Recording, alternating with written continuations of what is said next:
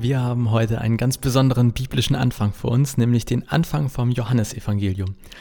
Die ersten 18 Verse im ersten Kapitel im Johannesevangelium haben es ordentlich in sich. Und zumindest mir geht das so, wenn ich da nicht genau hinhöre, bin ich auch sofort raus. Ja, selbst mit genauem Hinhören ist das ganz schön anspruchsvoll. Ich habe die 18 Verse eben als Lesung hier im Hausgottesdienst vorgelesen. Wenn du diese Predigt im Podcast hörst, dann empfehle ich durchaus einmal kurz zu stoppen und einfach danach zu googeln und die Verse zu lesen. Johannes Evangelium Kapitel 1, Verse 1 bis 18. Aber keine Sorge, du wirst diese Predigt auch dann verstehen, wenn du einfach jetzt direkt weiterhörst. Wir schauen uns diesen Anfang in drei Anläufen jetzt an. Erstens, was schreibt Johannes da eigentlich? Zweitens, wie schreibt Johannes das? Und drittens, warum wir alle mehr Flüschisch sprechen sollten. Ja, Flüschisch.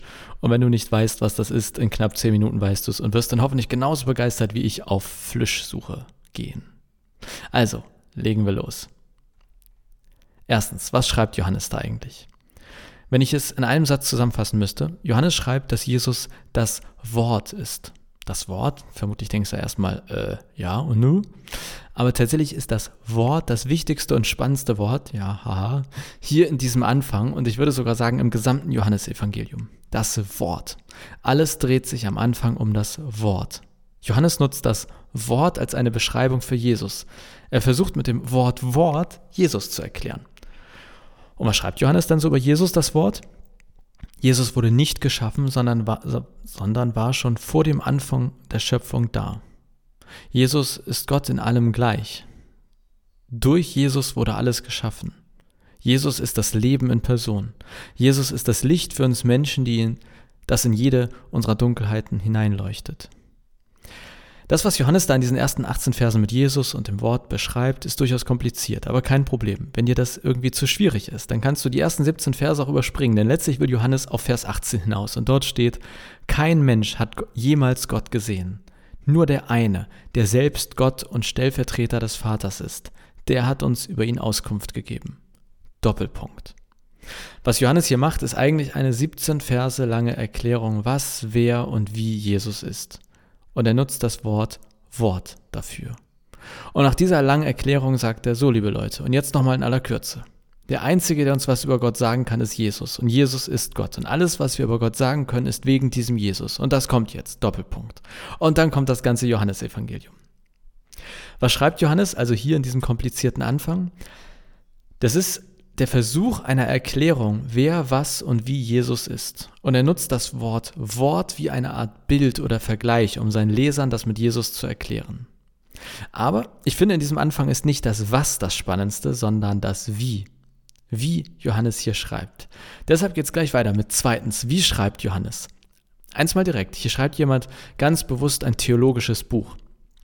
Aber er schreibt es nicht alleine für andere Theologen und das macht dieses Buch so besonders.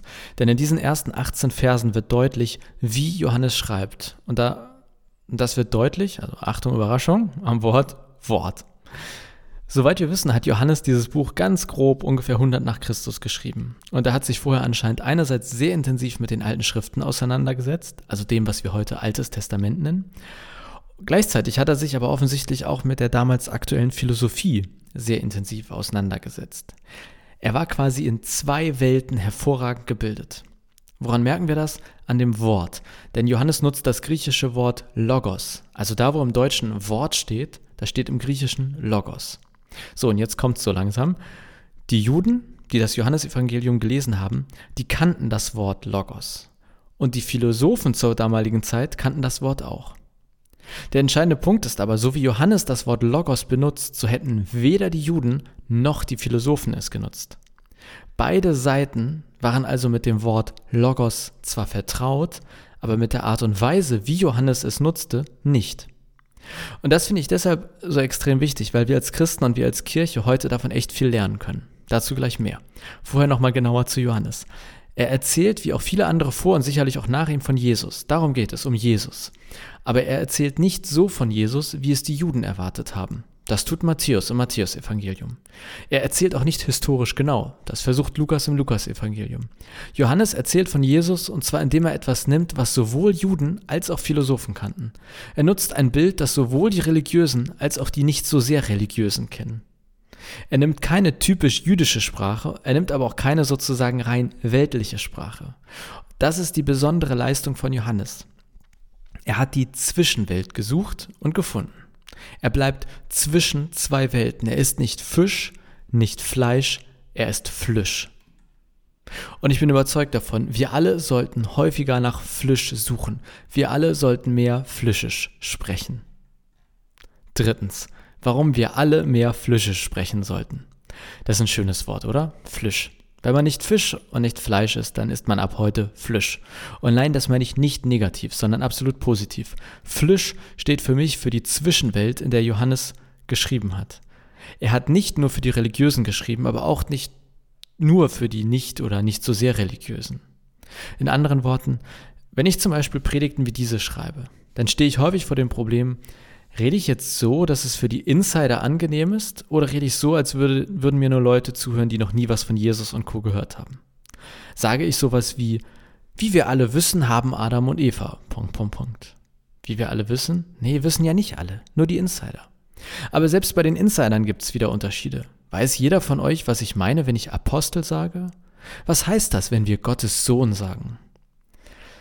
In einer Art eigenen Sprache zu sprechen, das ist erstmal nicht falsch, sondern eine in vielen Fällen sinnvolle Sache. Und das gibt es ja auch nicht nur in der Kirche, sondern genauso auch zum Beispiel im Sport. Ich gucke seit ein paar Jahren super gerne NFL, American Football. Und dann sitzen wir da, meine Freundin und ich, meine Schwestern, meine Brüder, jeden Sonntagabend und dann ruft einer, das war eine Pass Interference. Nee, da hinten eine Legal Block on the back. Meinst du, sie gehen auf die Two-Point? Jetzt ein Onside-Kick, da hätte ich Bock drauf. Wer kein Football guckt, der guckt bei solchen Sätzen in die Röhre, ohne ein Wort zu verstehen. Und wenn ich die jetzt irgendwie, also diese eher komplizierte Regel vom Football erklären will, dann klappt das mit Abstand am besten, wenn ich ein Bild finde, das sowohl etwas mit der Welt zu tun hat, die du kennst und gut verstehst, und zugleich etwas mit Football zu tun hat. Und genauso ist das bei uns in Kirche. Ja, wenn ich eine Football-Regel erklären will, dann kann ich einfach die Fachsprache nutzen, die für alle Eingeweihten absolut Sinn ergibt und deswegen auch ihre Berechtigung hat. Ja, wenn ich jemandem Jesus erklären will, dann kann ich einfach die Sprache nutzen, die für alle Eingeweihten absolut Sinn ergibt und dort auch ihre Berechtigung hat. Aber dummerweise ist das in beiden Situationen häufig nicht besonders zielführend, wenn ich Football oder Jesus jemandem erklären will, der bislang wenig bis keine Ahnung davon hat. Und Johannes schafft hier in diesen ersten 18 Versen, Jesus in einer Sprache zu erklären, die sich in einem Zwischenland bewegt. Er spricht flüschisch und zwar fließend. Er nutzt das Wort Logos, was sowohl in der religiösen Welt eine Bedeutung hat, als auch in der intellektuell-philosophischen Welt eine Bedeutung hat. Das ist flischisch. Und ich glaube, genau diese Fähigkeit fehlt uns in Kirche häufig. Sie fehlt uns immer dann, wenn dich ein Freund oder Kollege tatsächlich mal fragt, wie das mit diesem Jesus denn nun eigentlich ist. Sag mal, kannst du mir das mit diesem Jesus mal so erklären, dass ich das auch verstehe? In diesem Moment hilft es, wenn wir flüschisch sprechen. Am häufigsten werde ich übrigens gefragt, wenn Alkohol im Spiel ist. Also bei dem Gegenüber. Ich wurde schon so häufig auf dem Kiez oder in der Schanze mitten in der Nacht von wildfremden Leuten gefragt. Und dann hilft wirklich nur flüschisch. Wie lernen wir jetzt flüschisch? Es gibt drei wichtige Regeln. Erstens, kenne die christliche Welt. Damit meine ich, wenn ich das mit Jesus erklären will, dann muss ich natürlich auch wissen, beziehungsweise für mich verstanden haben, was das mit Jesus so ist. Anders gesagt, wer vernünftig Deutsch ins Englische übersetzen möchte, der muss natürlich auch gut Deutsch können.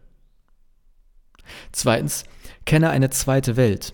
Denn wer Flüschisch sprechen will, der muss immer zwei Welten kennen.